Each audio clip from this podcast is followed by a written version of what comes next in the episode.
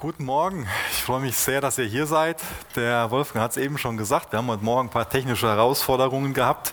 Oder haben die vielleicht auch immer noch. Ähm, ich musste so dran denken, ich kenne das aus Erzählungen, dass man früher mit drei Gegenständen in den Gottesdienst gegangen ist. Äh, also es sind wirklich nur Erzählungen. Ähm, und zwar ein Gesangbuch, eine Bibel und ein Holzscheit haben dann alle die Holzscheite zusammengelegt, damit es dann allen warm wird. Ich habe heute Morgen gedacht, wo es so ums Internet ging. Äh, wir haben den Anbieter gewechselt und leider sind ein paar Probleme entstanden. Jetzt sind wir auf äh, WLAN, ange, auf äh, einen Hotspot angewiesen. Da zukünftig ist so nicht jeder bringt einen Holzscheit mit, damit es dann genug warm wird, sondern jeder spendet 15 MB von, seinem persönlich, von seiner persönlichen Datenflat, damit der Gottesdienst ins Internet übertragen werden kann. Ja, ich glaube, manch einer ist schon gespannt, um was es heute Morgen geht. Äh, wir haben ja extra nochmal eine E-Mail geschrieben, um darauf aufmerksam zu machen, dass es ein wichtiger Gottesdienst für uns als Gemeinde wird. Ähm, weiß nicht, was sich jeder Einzelne so vorstellt, ob das eher so ein mulmiges Gefühl im Bau ist, was soll es denn jetzt geben oder so von froher Erwartung.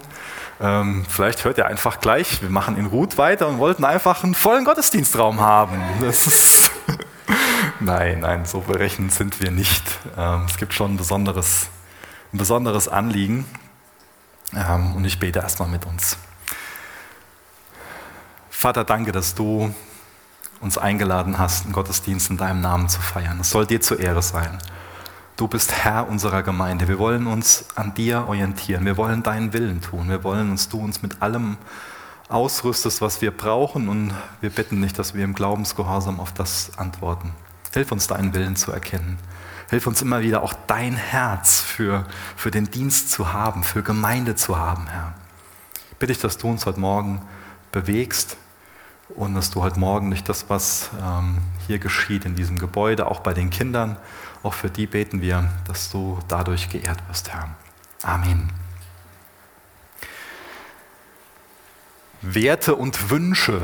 Ja, ich glaube, jeder von uns hat so einen inneren Kompass. Und dieser innere Kompass funktioniert mit Werten und Wünschen. Was sind deine Werte? Was sind deine Wünsche? Ich glaube, dass das unheimlich aufschlussreich ist, wenn wir uns darüber Gedanken machen, dass das unheimlich wichtig ist für uns.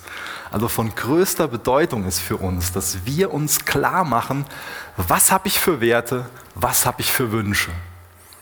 Nämlich diese Werte und Wünsche sind dafür verantwortlich, wie wir uns verhalten und welche Richtung unser Leben nimmt.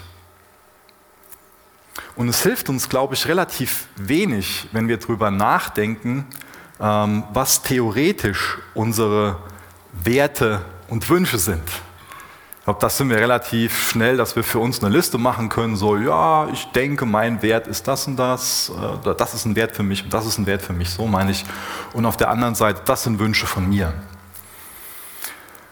Aber wie gesagt, ich glaube nicht, dass das unheimlich hilfreich ist. Ich glaube, es ist hilfreicher, wenn wir uns ansehen, wie wir uns tagtäglich verhalten. Denn über das, was wir tatsächlich tun, also über unseren Alltag, können wir entdecken, was uns wirklich wichtig ist, was wirklich Wünsche von uns sind und was wirklich Werte von uns sind. Ich glaube, eine gute Definition von einem Jünger von Jesus ist, dass wir immer wieder schauen, immer wieder überlegen und Jesus suchen, ob wir Jesu Werte und Wünsche teilen. Dass wir das anhand von Gottes Wort tun, dass wir aber auch Personen in unser Leben einladen, ähm, die in unser Leben hineinsprechen können, uns aufmerksam machen können, was sie in unserem Leben sieht, was uns wirklich wichtig ist, was wirklich Wünsche sind, was, was Werte sind, die wir vertreten. Das ist eine wichtige Frage für uns persönlich, ob wir Jesu Werte vertreten, ob wir Jesu Wünschen nacheifern.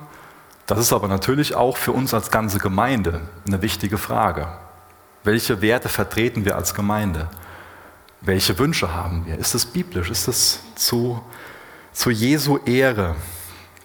Wir haben ja mal vor einiger Zeit so sechs Kernwerte formuliert. Ihr seht die hier vorne. Ein Kernwert von uns, also was wir sein wollen, ist, dass wir Jesus-zentriert sein wollen, dass wir bibelorientiert sind, evangeliumsbewegt, nächstenliebend, geisterfüllt und alltagsrelevant. Das sind also so Siebe, durch das können wir alles durchlaufen lassen, wenn wir irgendwas mit den Kids vorhaben. Ist es Jesus-zentriert, bibelorientiert, evangeliumsbewegt und so weiter? Und ähm, wenn es das ist, dann ist es eine Sache, die wir, die wir anstreben für jeden einzelnen Dienst. Und wir glauben, dass sich das ganz nah an Jesu Vorbild orientiert und dass das uns dabei hilft, dass wir auch als Gemeinde so eine Einheit bilden und Jesus wirklich nacheifern. Ein Wert, um den es heute Morgen spezieller gehen soll, ist dieser Wert evangeliumsbewegt. Das ist das, wofür wir als Gemeinde stehen wollen. Wir haben damals Folgendes formuliert. Evangeliumsbewegt.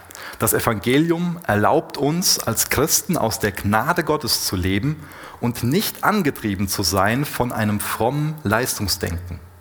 Es ist gute Nachricht, nicht guter Rat. Es betont, was Jesus vollbracht hat, nicht was wir tun sollen. Gottes Gnade begegnet uns in Jesus, befreit uns vom Zwang der Sünde und gestaltet uns um in sein Bild. Wir wollen immer wieder geistliche Neuausrichtung und Korrektur durch das Evangelium erfahren. Was wir tun, ist von ewiger Bedeutung durchdrungen. Daher verdient jedes Detail Begeisterung, Leidenschaft und Exzellenz. So Verse aus Philippa, die ermutigen uns sehr, ähm, diesen Wert zu teilen, dass wir evangeliumsbewegt sind. Da schreibt der Paulus in Philippa 1, Vers 4, ja, ich bete ständig für euch und ich tue es mit großer Freude, weil ihr euch, seit ihr an Christus glaubt, für das Evangelium eingesetzt habt. Vom ersten Tag an bis heute. Ich bin überzeugt, dass der, der etwas so Gutes in eurem Leben angefangen hat, dieses Werk auch weiterführen und bis zu jenem großen Tag zum Abschluss bringen wird, an dem Jesus Christus wiederkommt. Das ist doch wirklich mal Lob von dem Paulus. Ich wünschte, das würde er auch über uns als Gemeinde sagen, wenn er uns sehen würde. Noch viel wichtiger, ich wünschte, das würde Jesus über uns als Gemeinde sagen. Ich meine, da wir, wo wir Trost drin finden können, ist, dass er das gute Werk, was er angefangen hat, auch zu Ende bringen wird. Das bringt uns viel Ruhe und Frieden und Zuversicht und Hoffnung. Die Philipper, die waren evangeliumsbewegt. Seit sie Christen sind, haben sie sich dafür eingesetzt, dass das Evangelium weitergegeben wird. Und so wollen auch wir als Gemeinde sein. Deswegen ist es immer wieder wichtig, diesen Prüfstand zu haben, teilen wir das als ganze Gemeinde. Also wir sind Gemeinde, nicht das Gebäude ist Gemeinde. Wir nutzen das Gebäude, das hat auch einen wichtigen Stellenwert, aber die Menschen, wir sind Gemeinde, sind wir so, bist du so, bist du evangeliumsbewegt in deinem Alltag.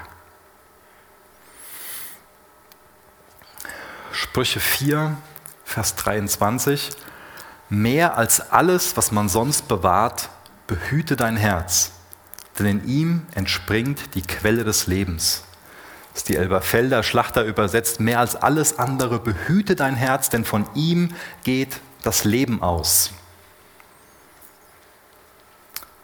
Was ist denn damit Herz gemeint? Ist ja schon ganz, ganz stark betont, was unser Herz für eine Rolle hat. Geht es da einfach so um unsere Pumpe? Das heißt, ähm, gehen wir jetzt nach dem Gottesdienst nach Hause und sagen uns so, ja, wir sollten einfach mehr Sport treiben, regelmäßig schlafen, äh, gesund ernähren und was noch alles so dazugehört, um ein gesundes Herz zu haben. Ist ja auch nicht, auch nicht schlecht, ähm, darauf zu achten. Es ist sehr gut, darauf zu achten. Aber ich glaube, hier geht es bei Herz eher um das emotionale und das rationale Zentrum des Menschen. Also hier geht es um den Sitz von unseren Erinnerungen, den Sitz der Weisheit, aber auch der Verwirrung und der Torheit. Also der Sitz vom Planen und Sinnen, von Mut und Tatendrang. Das ist so der Ausgangspunkt von unserem Streben. Das ist so die treibende Kraft.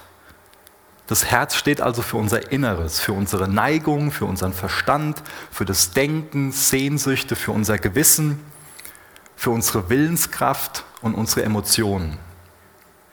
Und das ist wichtig, dass wir als ähm, Menschen, die sehr von einem, ich denke die meisten von uns zumindest, sind sehr von einem westlichen Denken geprägt, von einem westlichen Zeitgeist auch. Und wir können Herz mit unserem Verstand gleichsetzen. Aber das wäre nicht biblisch, sondern hier geht es um das rationale und das emotionale Zentrum. Und das ist so die Quelle von unserem Leben. Von ihm geht das Leben aus. Ja, das gibt die Richtung von dem vor. Das erklärt unser Verhalten. Das heißt nicht nur, das, was wir in der Theorie meinen zu glauben, bestimmt, was wir tun, sondern da, wo wir einfach unser Herz dran hängen, da, wo wir von begeistert sind, das, was wir lieben. Du bist, was du liebst. Das ist ein steiler Satz, gell? Müssen wir mal in uns sinken lassen so, und drüber nachdenken. Du bist, was du liebst. Da müssen wir also ansetzen, wenn wir uns unser Verhalten erklären wollen. Unsere Sehnsüchte, unsere Wünsche. Da auch, wo unsere Gedanken drum kreisen. Natürlich auch unser, unser Denken, unsere Wertevorstellungen.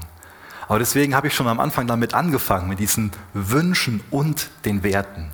Das heißt, da spielen auch Gefühle eine Rolle. Sehnsüchte spielen da eine Rolle. Wir sind, was wir lieben. Das bestimmt so die Richtung von unserem Leben. Bei Jüngerschaft, wenn wir Jesus nachfolgen wollen, geht es also immer wieder darum, dass wir unser Herz an dem ausrichten, was Jesus liebt. Dass wir unser Herz darauf ausrichten, Jesus zu lieben.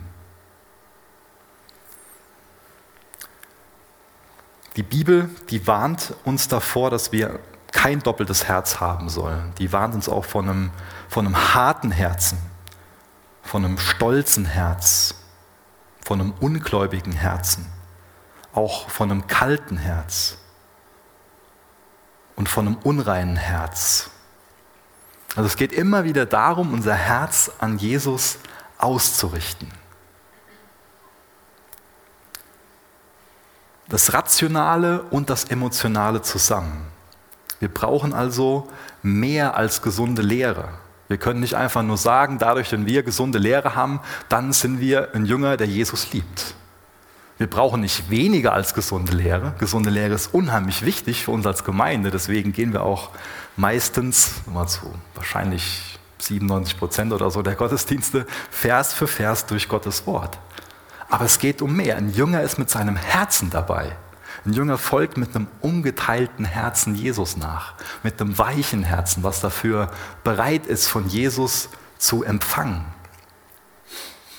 Und wenn wir meinen, dass wir nur den Verstand brauchen, dass wir nur die Zustimmung brauchen zu gewissen Lehrsätzen, dann wird Lehre für uns nicht nur wertlos, sondern sogar sehr zerstörerisch, weil selbstgerecht. Was immer das Herz liebt, das werden die Ohren hören und die Augen sehen. Was immer das Herz liebt, werden die Ohren hören und die Augen sehen. Ich glaube, da ist viel Wahres dran an dem Satz. Wenn für uns als Familie, wenn wir irgendwo langfahren, da ist ganz klar, wer dann ganz aufgeregt im Auto schreit, ah, guck mal, Papa, da ist ein Pferd. Mir fällt das Pferd nicht auf, weil mir das Pferd nicht wichtig ist. Ich liebe das, ich muss es euch bekennen, ich liebe das Pferd nicht. Ähm, aber es gibt andere Personen, die lieben das Pferd und denen fällt das Pferd auf. Und ich weiß, wem in der Familie, wer sofort schreit, ey Papa, da können wir mit dem Fahrrad runterfahren, guck mal, da ist ein Fahrradtrail. Ja? Und genauso könnten wir jetzt Beispiele von uns persönlich finden, wo wir Dinge wahrnehmen, weil wir sie lieben, wo wir Möglichkeiten sehen, weil wir einfach ein Herz dafür haben, weil wir es lieben.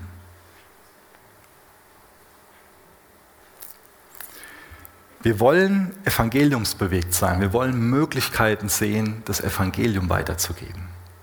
Wir wollen also ein Herz haben, was Jesus liebt, wir wollen gesunde Lehre haben, wir wollen Gnade annehmen wir wollen das Evangelium in Wort und in Tat weitergeben.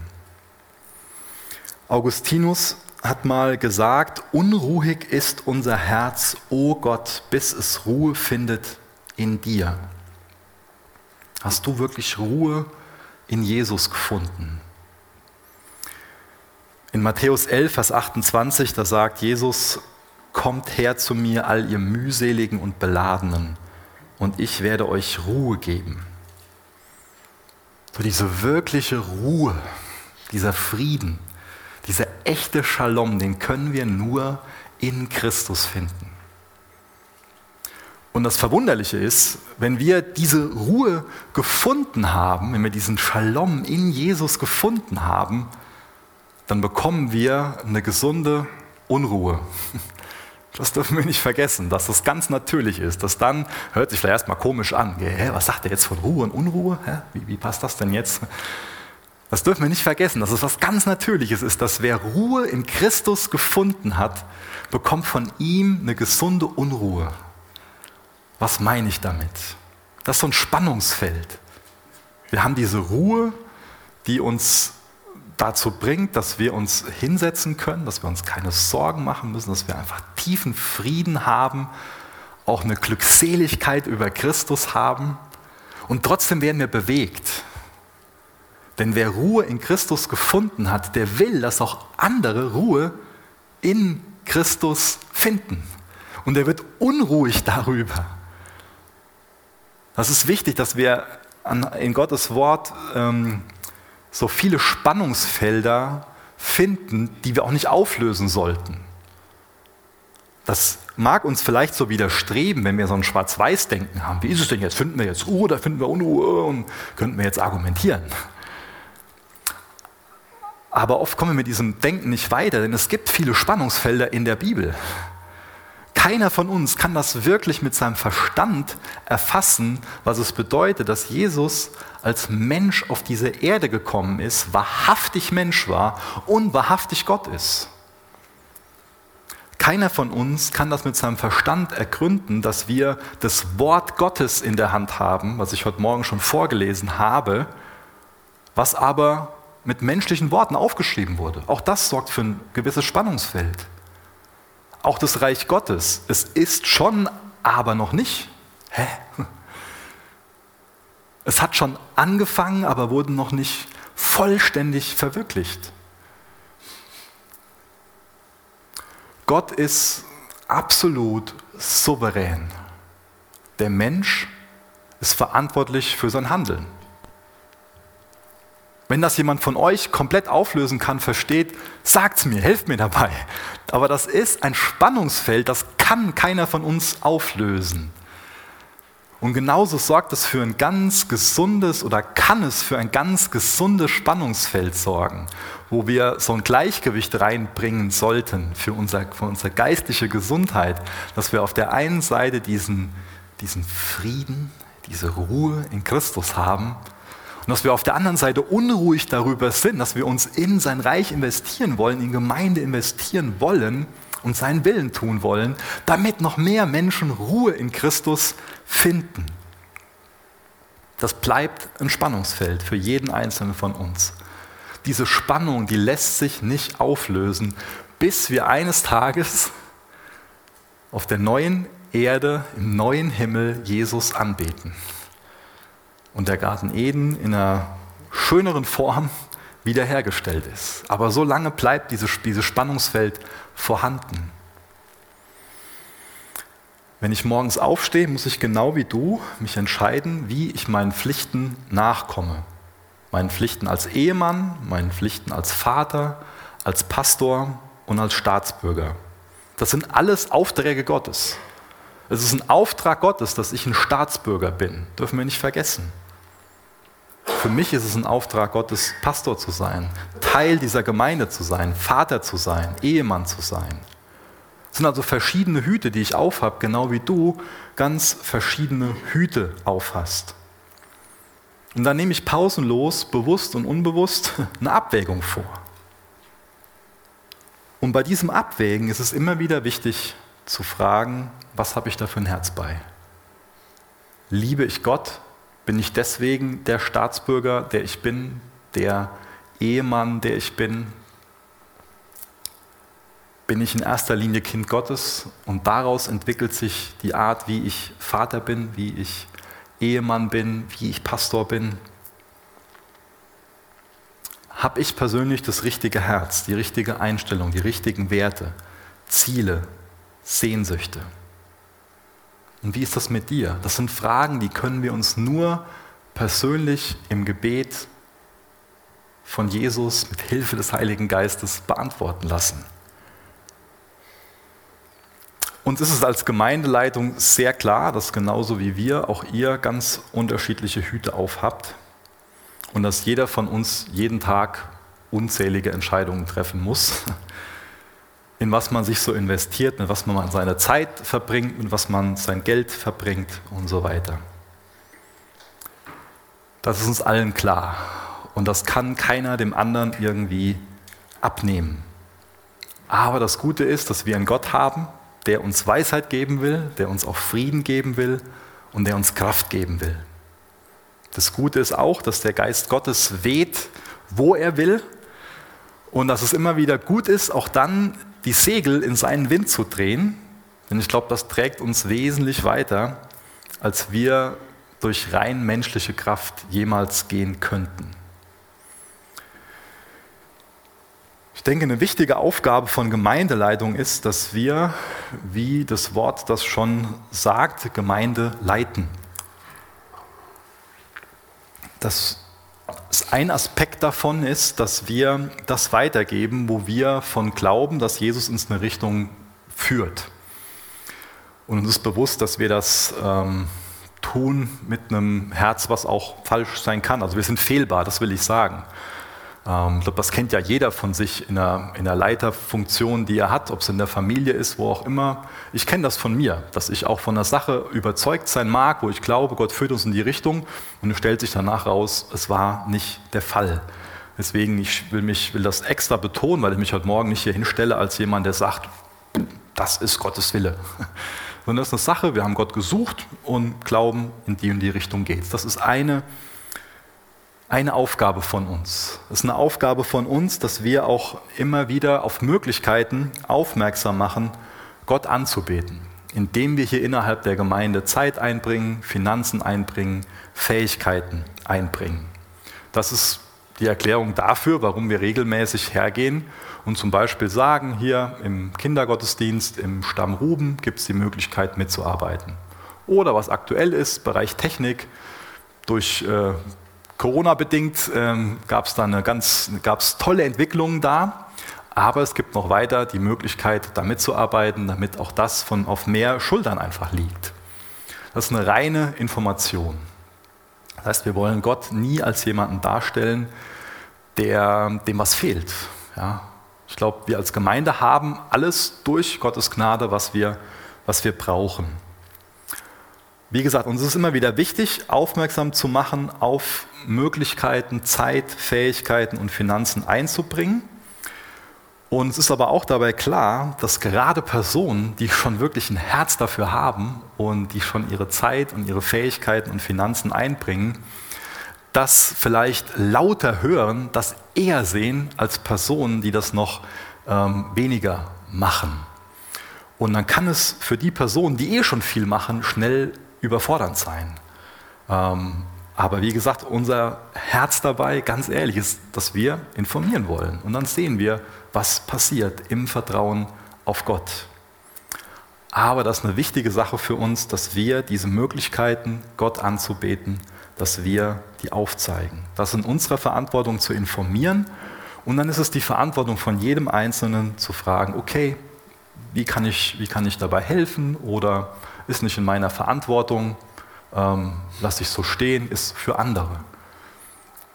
Denn in 1. Korinther 12 oder auch in Römer 12 in verschiedenen Stellen, Paulus gebraucht das Bild oft, will jetzt nicht sagen, ist sein Lieblingsbild, aber kommt mir schon mal so vor, wird die Gemeinde als Leib ähm, beschrieben. Und ähm, ich, mir ist es klar, dass es äh, möglich ist, theoretisch, dass ein C die Aufgaben von einem Daumen übernimmt, aber das geht halt nur im Notfall und unter großen Anstrengungen. Deswegen ist es immer schlecht, wenn irgendwie äh, die Hand versucht, ähm, das, äh, hier das Gelenk zu sein, der Ellbogen zu sein. Das funktioniert nicht. Ja? Ich glaube, jeder von uns hat so das, wo er seine Verantwortung hat, wo er seine Fähigkeiten, seine Möglichkeiten hat. Und am besten funktioniert es, wenn wir alle den Platz einnehmen, der für uns ist. Ähm, und wenn ich jetzt hergehe und sage, nächste Woche ähm, haben wir einen Baueinsatz oder es gibt die Möglichkeit, im Kigo mitzuarbeiten, dann ist das nicht für jeden. Und als Gemeinde machen wir das so, wie es möglich ist. Für jeden von uns, auch für mich, ist immer wieder wichtig zu fragen, aus welchem Herzen diene ich? Und es ist ganz wichtig, dass wir nie aus einem Mangel heraus dienen. Das muss ich erklären, was ich damit meine. Ich glaube, wenn wir dauerhaft unseren Dienst tun, weil ihn sonst keiner tut, dann ähm, wird der Dienst nicht lange ähm, wirklich ein Segen für uns sein und auch nicht für andere.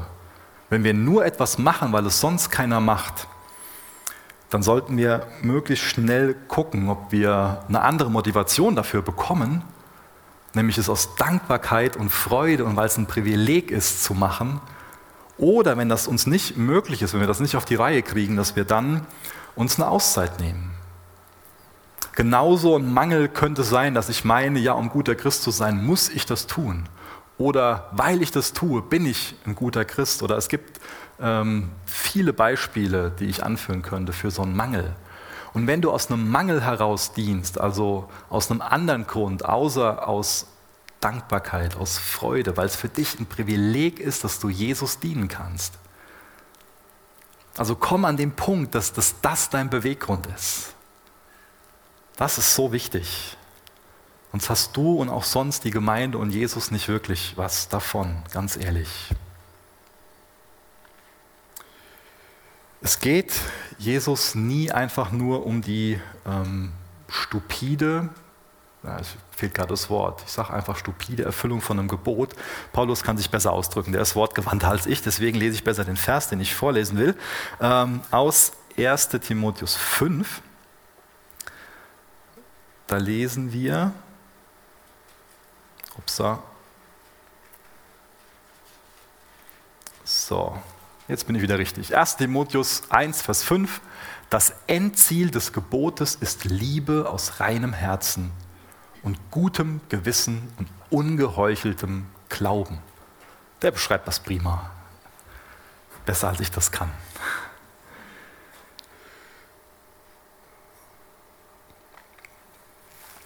Ja, vor deutlich mehr als 20 Jahren haben Menschen angefangen, dafür zu beten, dass im Dillkreis eine Calvary Chapel ähm, entstehen soll. Gerade Gottesdienste in Siegen mit dem Nick Long, die haben für diesen Wunsch und auch für diese Vision gesorgt. Im Herbst 2002, also jetzt vor ähm, 18 Jahren, fanden dann die ersten Treffen oder fand ein erstes Treffen in Erdbach statt. Und daraus entstanden dann Gebetstreffen, erste regelmäßige Gottesdienste in ganz verschiedenen Lokalitäten, die dafür angemietet wurden, fanden dann in dem darauffolgenden Winter statt. Danach wollten mehr und mehr Leute diese Gemeinde zu ihrem Zuhause machen. Das hat dann dafür gesorgt, dass man überlegt hat, wo, kann man, äh, wo findet man Gebäude, wo kann man Gemeindegebäude kaufen. Das wurde dann in diesem Gebäude gefunden dann wurde 2003 ein Verein gegründet und als Eigentümer von diesem Gebäude noch, äh, kam noch eine Stiftung dazu. Ja, das zeigt ein Bild ähm, als Erklärung aus dem großen Saal. Das heißt, wir sind jetzt heute Morgen die Treppe hochgegangen, sind rechts reingegangen in diesen Raum. Und wenn wir jetzt links die Türen wieder aufmachen, würde es da jetzt, naja, ungefähr so wie da aussehen. Nicht mehr, nicht mehr ganz so, aber Also seit 17 Jahren gehört uns jetzt dieses Gebäude und seit 14 Jahren haben wir keinen Gottesdienst mehr im großen Saal gefeiert. Ich habe eben schon mal gesagt, dass die Gemeinde nicht das Gebäude ist, aber es ist auch wichtig, dass wir verstehen, das Gebäude spielt eine wichtige Rolle. Gerade jetzt in Corona-Zeiten haben wir das nochmal erfahren, dass es ein großer Segen ist, dass wir ein großes Gebäude haben, sonst wäre das zum Beispiel auch im Sommer mit Camissio unvorstellbar gewesen. Also Gott hat uns hier, glaube ich, was anvertraut, was wir echt wertschätzen sollten, was wir, ja, wo wir gute Verwalter von, von sein sollten. Ein großartiges Zuhause. Denn Gemeinde braucht ein Zuhause als, als Gebäude. Natürlich ist Jesus im geistlichen Sinn unser Zuhause, ja. Aber wo treffen wir uns heute Morgen, wenn wir das Gebäude nicht haben? Wir haben drüben wunderbare Möglichkeiten im großen Saal. Da liegt ganz, ganz viel Potenzial. So nach 18 Jahren als Gemeinde Mit 18 wird man ja im Normalfall ähm, volljährig. Ähm, können wir jetzt Verantwortung für das ganze Gebäude übernehmen. Und es ist unser Wunsch, dass wir an Ostern 2022 im großen Saal gemeinsam Gottesdienst feiern können. Also in einem Saal, der nicht in dem Zustand ist, wie er jetzt ist, wo wir einfach nur den Dreck rausfahren, sondern wo eine Heizung drin ist, der einfach für unsere Gottesdienste ähm, ausgestattet ist, für unsere Form Gottesdienste zu feiern. Ich glaube, das bietet uns unheimlich viel großartige Möglichkeiten. Wir sehen jetzt, dass es auch eine Herausforderung ist, zwei Gottesdienste zu feiern. In dem Saal ist definitiv genug Platz, dass man als ganze Gemeinde da rein kann. Das wäre echt ein Geschenk, wenn das der Fall wäre. Ähm, außerdem lässt er sich dann, wenn er fertig ist, deutlich besser temperieren. Wir haben genügend Sauerstoff da. Und was noch viel, viel wichtiger ist, wir dürfen nicht die Menschen vergessen, deswegen habe ich eben so viel Zeit darauf verwandt, was zum Thema Evangeliums bewegt zu sagen, die noch nicht hier sind, die ein geistliches Zuhause suchen, die vielleicht momentan keins haben, aber schon Christen sind, aber noch, äh, was auch unheimlich wichtig ist, die Personen, die Jesus noch gar nicht kennen. Und denen können wir dort ein Zuhause bieten, einen Raum bieten, wo Glaube, Hoffnung, Liebe verbreitet wird. Wir sind als Gemeinde nicht nur die Personen, die jetzt heute Morgen hier sind, wir haben ca. 200 Erwachsene, die sagen, die Chapel ist mein geistliches Zuhause. Das heißt, die passen schon auf einmal schon länger nicht in diesen Raum. Deswegen ist es so wichtig, dass wir einen Raum bekommen, der genau dafür geeignet ist. Es ist Gottes primäres Mittel, dass er sich in Gottesdiensten an Menschen wendet und in seiner Liebe an unseren Herzen wirkt, an denjenigen, die Jesus schon kennen und auch an denjenigen, die ihn noch nicht kennen. Und deswegen ist es wichtig, dass wir einen richtig schönen, guten Gottesdienstraum haben, einen Gottesdienstraum, der genau dafür ausgelegt ist. Ich habe schon mal Anfang des Jahres auch gesagt, dass nachdem wir die Kinderräume so bezogen haben, ist ja toll, dass die Kinder jetzt endlich da drin sein können und ähm, da für sich angemessen Gottesdienst feiern können.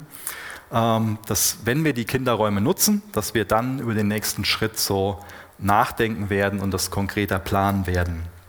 Wir haben dann Ende April als Gemeindeleitung mit Diakonen ähm, besprochen, dass wir einen Baurat gründen wollen. Und äh, das sind vier Personen, ähm, die dann mit dem Klaus Kunz als Architekt ähm, jetzt diesen Baurat bilden und sich so alle zwei Wochen circa getroffen haben ähm, und viel schon für den großen Saal vorbereitet haben. Mit in dem Baurat sind der Wolfgang Becker, ähm, der war heute Morgen schon mal hier vorne, ähm, habt ihr schon gesehen. Ähm, der Hartmut Hofmann, ähm, melde dich mal kurz, damit ich alle hinten wahrnehmen. der Benny Rote und ich, also mit dem Klaus und wir vier haben schon viel ähm, geplant und vorbereitet, ähm, weil das natürlich ein, ein, Projekt ist, was geplant sein will. Und äh, es ist nicht so, dass wir jetzt fertig sind mit der ganzen Planung, aber wir sind an einem Punkt, wo es unheimlich wichtig ist, dass wir als ganze Gemeinde uns die Frage stellen, ist das ein Schritt, den wir jetzt gehen wollen? Weil das ist ein Schritt, den können wir nur gemeinsam gehen. Das ist kein Ding, was irgendwie die Gemeindeleitung alleine macht oder wir als Baurat alleine machen und mal eben so nebenbei. Ähm, es gibt Projekte, die kann man so machen, aber das ist ein Projekt, das ist eine Sache für uns als ganze Gemeinde. Ja, wir haben schon ein bisschen angefangen neben Planung, ähm, was für uns wichtig, diese ähm, Arbeitsbühnen zu kaufen.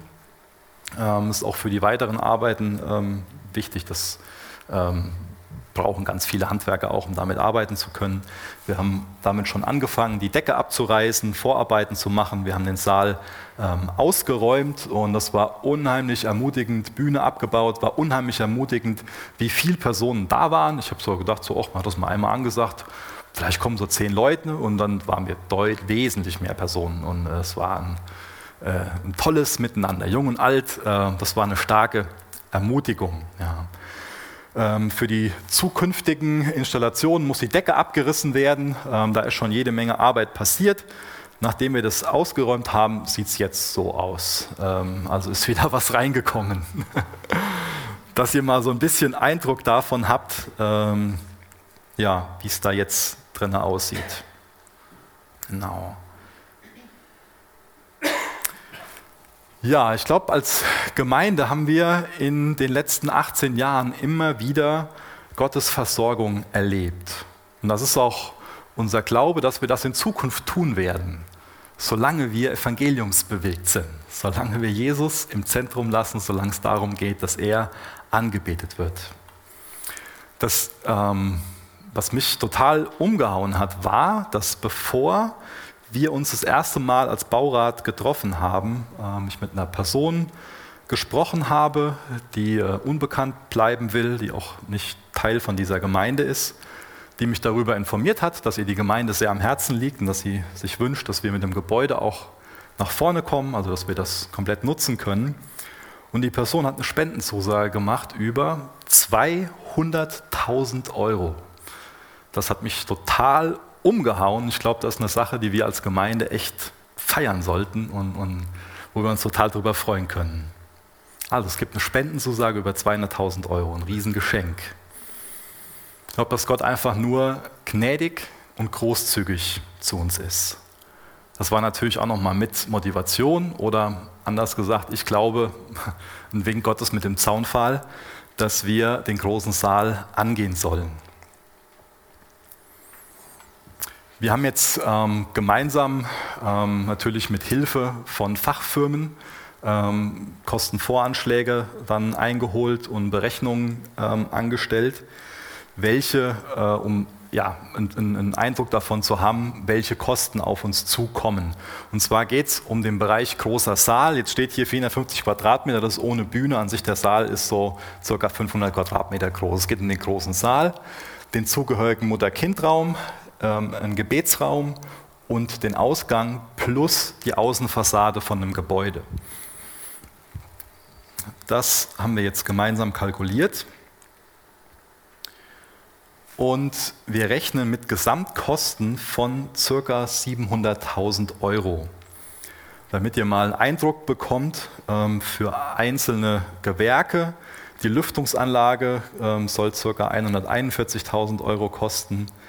Elektrik- und Raumbeleuchtung 90.000, ähm, die Heizung, da geht es jetzt nicht um die Heizung im Keller, die Heizung im Keller besteht schon, das sind drei Brenner, die das sind, ähm, die die eigentliche Wärme erzeugen. Es geht also nur um die Wärmeverteilung im Saal, ähm, nochmal dann 82.000 Euro.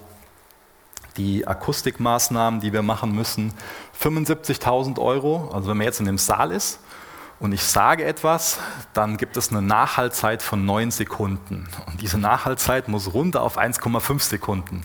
Weil mit neun Sekunden will da keiner irgendwie einen Gottesdienst feiern, weil man einfach, oh, ja, ja, das einfach nicht funktioniert, genau. Ja, wir brauchen eine Außenbeschattung, die kostet 28.000 Euro und an dem Punkt mache ich mal, höre ich mal auf mit den einzelnen Punkten, nur damit ihr ein Gefühl dafür bekommt, weil das natürlich erstmal so, sich so groß anhören kann. 700.000 Euro dafür, dass jetzt das Gebäude fertiggestellt wird. Ähm, wichtig ist, dass uns allen klar ist, da sind keine Spielereien und auch kein Prunk drin in dem, was wir jetzt bis jetzt geplant haben ähm, sondern wir müssen das von Anfang an vernünftig machen. Wir können nicht hergehen und sagen, ja, man überlegt man, dann kann man vielleicht dann erstmal die Außenbeschattung weglassen oder die ähm, Lüftungsanlage oder so. Ähm, das ist kein, kein Projekt, was wir angehen können wie unser Wohnzimmer zu Hause, wo man mal irgendwie nach zwei Jahren sagen kann, so ja, der Boden, das war jetzt ein Fehlgriff, jetzt machen wir was anderes hier rein und streicht die Wände nochmal. Ähm, das funktioniert nicht. Also das ist wichtig dass das von Anfang an Hand und Fuß hat und deswegen haben wir auch viel schon kommuniziert und die einzelnen Gewerke miteinander reden lassen, ähm, Treffen gehabt, mit, ähm, dass, dass auch dann eine gute Kommunikation da ist zwischen Heizung und Lüftung und auch sonst von der Elektrik und der Technik, die da reinkommt. Das ist ganz wichtig, dass das alles zusammenkommt und Hand und Fuß hat. Und Personen, mit denen ich gesprochen habe, die ähm, wissen, wie teuer solche Räume sind, sagen, das ist auf jeden Fall ein Preis, der ist angemessen und ist eher günstig. Ähm, also wie gesagt, es ist wichtig, dass nicht der Eindruck entsteht, dass da irgendwas für ein Füllefanz da ist, den man jetzt nicht braucht. Ähm, wir wollen gerne diese ähm, Heizelemente, also diese, diese Deckenstrahlelemente als Heizung einsetzen. Ähm, es geht dann über Strahlungswärme von oben und ähm, vor den Fenstern werden noch ein paar Plattenheizkörper ähm, installiert. Ich habe eben gesehen, dass die Decke so zum Großteil unten ist. Das ist ein Grund dafür, aber die Decke soll auch offen bleiben, einfach geschwärzt werden, Installation bleibt so drinne, dann äh, sichtbar, dann ist das ähm, so Industrie-Style. Ja. Dann seht ihr hier die Fassade, nicht unbedingt von der Farbe, wie sie zukünftig aussehen soll, sondern momentan sind acht Fenster offen. Das heißt, wir wollen die ersten beiden verschließen und das letzte, das hat auch einige Vorteile, nämlich zum einen, dass wir diese Akustikelemente einbringen können, aber auch, dass wir die Bühne anders ausleuchten können, ähm, also die Helligkeit besser kontrollieren können und wir sparen uns außerdem auch noch ähm, die Außenbeschattung. Ja, dann seht ihr hier nochmal so den Grundriss. Der Haupteingang ist nach wie vor hier hinten geplant, das soll wieder geöffnet werden. Und dann ähm, ist ein Nebeneingang hier vorne ähm, in den ganzen Bereich, wo jetzt die, die Kids sind. Ähm, und hier vorne ist noch ähm, ein Notausgang, also das soll jetzt nicht als, als, Eingang so benutzt werden, aber es ist halt wichtig, dass der Fluchtweg da ist, dass vorne auch Menschen raus können. Links und rechts ihr noch so kleine Räumchen, ähm, das sollen dann quasi so zwei Säulen links und rechts hochgehen. Ähm, dass man da auch Platz hat, um Technik zu verstauen und so das eine oder andere, was man auf so einer Bühne braucht. Die Bühne schön in der Mitte, oben drüber eine große Leinwand. Ähm, dann ähm, so auf ein Drittel so die Boxen gehangen, da kommen so zwei Line Rays hin. Oben drüber muss dann äh, auch so eine Traverse hin für einen Beamer und davor noch eine größere Traverse, wo das Licht und so drankommt. Und dann haben wir dann ähm, nach und nach einen Raum, in dem wir alle gerne Gottesdienst feiern. Zur Finanzierung. Ähm, wie kann das Projekt finanziert werden? Ich habe jetzt eben schon mal die Zahl von 700.000 Euro Gesamtkosten genannt, habe auch schon genannt, dass wir 200.000 Euro abziehen können an Spendenzusage, die es gibt. Dann bleiben also noch 500.000 ähm, Euro offen. Momentan ist es so, dass wir als Gemeinde zwei Kredite ähm, haben. Es gibt also einen Kredit auf diesem Gebäude, der läuft noch circa, also hat eine Zinsbindung von circa sieben Jahren und der Kredit beläuft sich auf 375.000 Euro ungefähr. Dann gibt es noch einen weiteren Kredit über 100.000 Euro und der wurde ursprünglich für das Pastorenhaus ähm, abgeschlossen. Das wurde aber mittlerweile verkauft an uns. Ähm, und der Kredit wurde noch nicht abgelöst. Die Summe haben wir aber als Sicherheit auf einem anderen Konto hinterlegt. Das heißt, ähm, für die beiden Kredite haben wir 2.900 Euro momentan ähm, an Abtrag, die wir monatlich bezahlen. Noch das ist vielleicht mal gut, wenn wir uns ähm, das bewusst machen, was wir als Gemeinde schon an Abtrag oder was wir als Gemeinde schon getilgt haben. Das sind nämlich 355.000 Euro. Das sind keine Zinsen drin, die kommen nochmal oben drauf. Ja? Also das haben wir schon zurückbezahlt. Deswegen ist es immer wieder wichtig, dass wir diese großen Zahlen, das ist für uns zu Hause, wenn das wahrscheinlich für fast alle hier sehr große Zahlen, aber dass wir diese großen Zahlen auch in Relation zu dem sehen, was wir als Gemeinde schon getilgt haben und auch zu der großen Anzahl, wie gesagt, rund 200 Personen, die sich hier, 200 Erwachsene, die sich hier zugehörig fühlen und sagen, das ist meine Gemeindefamilie. Deswegen glaube ich, ist das kein Projekt, was uns als Gemeinde überfordert, sondern das ist ein Projekt, was wir gemeinsam und mit Gottes Hilfe wirklich zuversichtlich angehen können. So, ähm, wenn wir jetzt also das, was wir noch an Guthaben, die 100.000 abziehen, dann bleiben noch insgesamt 400.000 Euro offen. Was haben wir für eine Vorstellung, wie sich die 400.000 Euro finanzieren lassen. Wir haben jetzt mit der Bank gesprochen, um einfach eine klare Vorstellung zu haben, ähm, wie wir mit den beiden Krediten umgehen können und einem etwaigen neuen Kredit. Und ähm, Vorschlag von unserem Bankberater ist, dass wir die beiden alten Kredite und einen etwaigen neuen Kredit zusammenfassen. Und da seht ihr links diese Zahl von 300.000 Euro. Das ist ähm, das Maximale, das ist so für uns die Schmerzgrenze, wo wir sagen, mehr als 300.000 Euro wollen wir nicht aufnehmen. Also für uns nicht die Frage, ob wir es nicht mehr aufnehmen können, sondern wir wollen nicht mehr als 300.000 Euro aufnehmen. Ich glaube, das wäre nicht gesund für uns als Gemeinde. Deswegen wünschen wir uns, dass wir als Gemeinde minimal 100.000 Euro ähm, als Einmalspenden ähm, zusammenlegen. Und wenn wir also diese 100.000 Euro als Einmalspenden haben, kommt natürlich noch hinzu, ähm, dass wir eine höhere Belastung im Monat haben.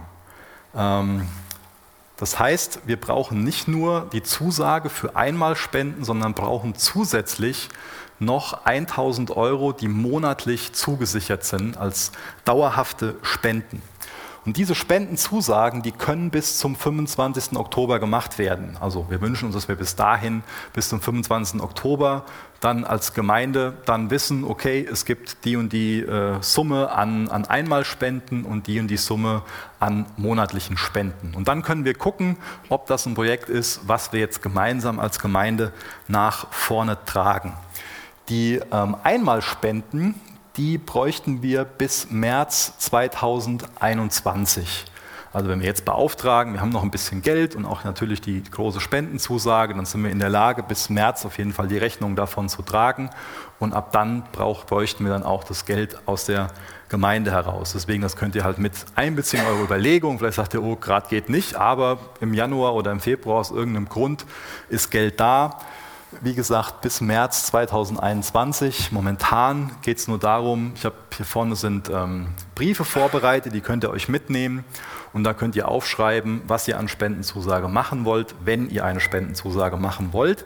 Das ist nicht nur für unsere Planung relevant, das ist natürlich auch was, was die Bank fordert, müssen wir auch wissen. Ja. Die wollen natürlich auch wissen, ist das ein Projekt von der Gemeinde oder von, von wem ist das ein Projekt. Genau. Ja, 1000 Euro zusätzliche, das hatte ich erklärt.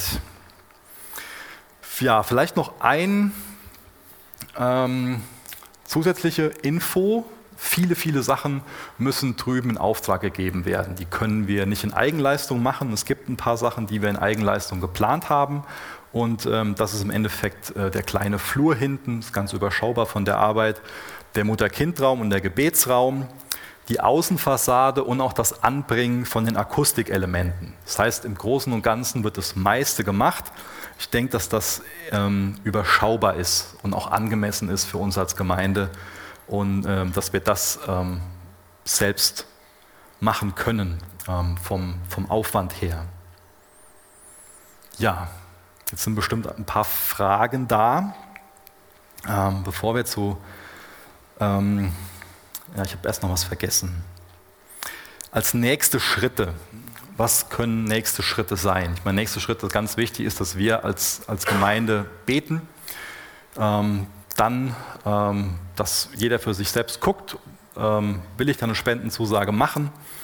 Wir können weitermachen, äh, dass wir die Decke abreißen und vor allen Dingen entsorgen. Das meiste davon ist ja schon unten. Ähm, die Außenfassade wird wahrscheinlich auch dieses Jahr nochmal so ein Projekt werden und dass wir dann die Lüftungsanlage äh, beauftragen und auch die Installation von der Heizung. Ja. Ja, Fragen steht jetzt hier vorne. Ähm, wir haben das am Dienstag schon mal mit den ganzen Leitern auch besprochen. Das geht heute Morgen leider nicht äh, im Gottesdienst durch Livestream und einfach, weil das ja so herausfordernd wäre. Ihr könnt eure Fragen an den Baurat stellen, entweder im Anschluss ähm, oder aber auch am Mittwochabend um 19.30 Uhr. Also es ist ganz wichtig, dass ihr eure Fragen stellt ähm, und auch Rat geben könnt zu den Dingen. Am Mittwoch um 19.30 Uhr treffen wir uns hier, können alle Personen, die ähm, da nochmal Fragen haben, die aber auch gerne dafür beten wollen, hier hinkommen und da werden wir uns Zeit dafür nehmen. Außerdem könnt ihr natürlich gerne eine E-Mail schicken ähm, oder anrufen, das ist persönlich immer möglich. Ja. Ja, als nächstes fände ich es gut, wenn, wenn wir als Gemeinde dafür beten. Ähm, das ist eine wichtige Frage, die wir uns jetzt stellen. Wollen wir das als Gemeinde angehen? Ähm, und ähm, ich freue mich drauf. Also ich finde das total positiv, dass wir als Gemeinde nicht die Sorge haben, wie kriegt man jetzt den Raum voll, sondern es ist ein Riesengeschenk, dass wir, dass ich Teil von einer Gemeinde sein darf, ähm, die am Wachsen ist, wo mehr Menschen gerne mit dazukommen wollen. Das ist ein Riesengeschenk. Und ich glaube nicht, dass, ähm, dass Gott grundlos jemandem wichtig gemacht hat, das Projekt mit äh, 200.000 Euro zu unterstützen und äh, freue mich drauf, wie wir das gemeinsam angehen werden. Ähm, vielleicht können einfach drei von euch mit dafür beten und ich schließe dann ab. Ähm, was vielleicht auch eine ganz wichtige Info ist, wir werden am Ende von dem Monat eine Konferenz haben, am letzten Wochenende, ähm, der 30., 31. und 1. dann. Ähm, und es geht rund um dieses Thema, dass die Bibel Gottes Wort ist, um die, um, die, um die Vertrauenswürdigkeit von Gottes Wort. Wir haben zwei tolle Gastredner eingeladen, den äh, Professor Dr. Armin Baum aus der FTH und den Tommy Fredwell, der war vorletztes Jahr schon mal hier ähm, haben da bestimmt einige von euch kennengelernt und ich glaube, das wird ein wunderbares Wochenende, eine ganz tolle Konferenz. Ähm, und auch da bitte ich euch, dass ihr nicht nur für das Projekt großer Saal betet, sondern dass wir auch jetzt uns Zeit nehmen, für die Konferenz zu beten, dass wir genau auch darin als Gemeinde und natürlich stark darüber hinaus ermutigt werden, dass das Wort Gottes tatsächlich das Wort Gottes ist dass es lebendig ist, uns Kraft gibt, im Hier und Jetzt zur Ehre Gottes zu leben. Herr Vater, das ist ein Vorrecht, dass wir dir dienen dürfen. Danke, dass du uns angenommen hast, die wir auf deinen Sohn vertrauen. Danke, dass du, Jesus, uns erkauft hast mit deinem kostbaren Blut. Danke, dass du uns diese Perspektive Ewigkeit gibst. Danke, dass du uns unseren Wert zusprichst. Danke, dass du uns unsere Identität gibst. Wir wollen in der Abhängigkeit zu dir handeln und wir wollen deine Boten sein, die dein Evangelium in Wort und Tat mutig weitergeben. Wir wünschen uns Gemeindewachstum, dass wir dir ähnlicher werden, dass wir zahlenmäßig wachsen, dass auch dieses Gebäude fertiggestellt werden kann. Wir wollen deinen Willen tun. Ich bitte dich, dass du uns führst in den nächsten Wochen, und äh, dass wir mit Freude nach vorne schauen und in den Werken wandeln, die du im Vorhinein für uns bereitet hast, Herr. Amen.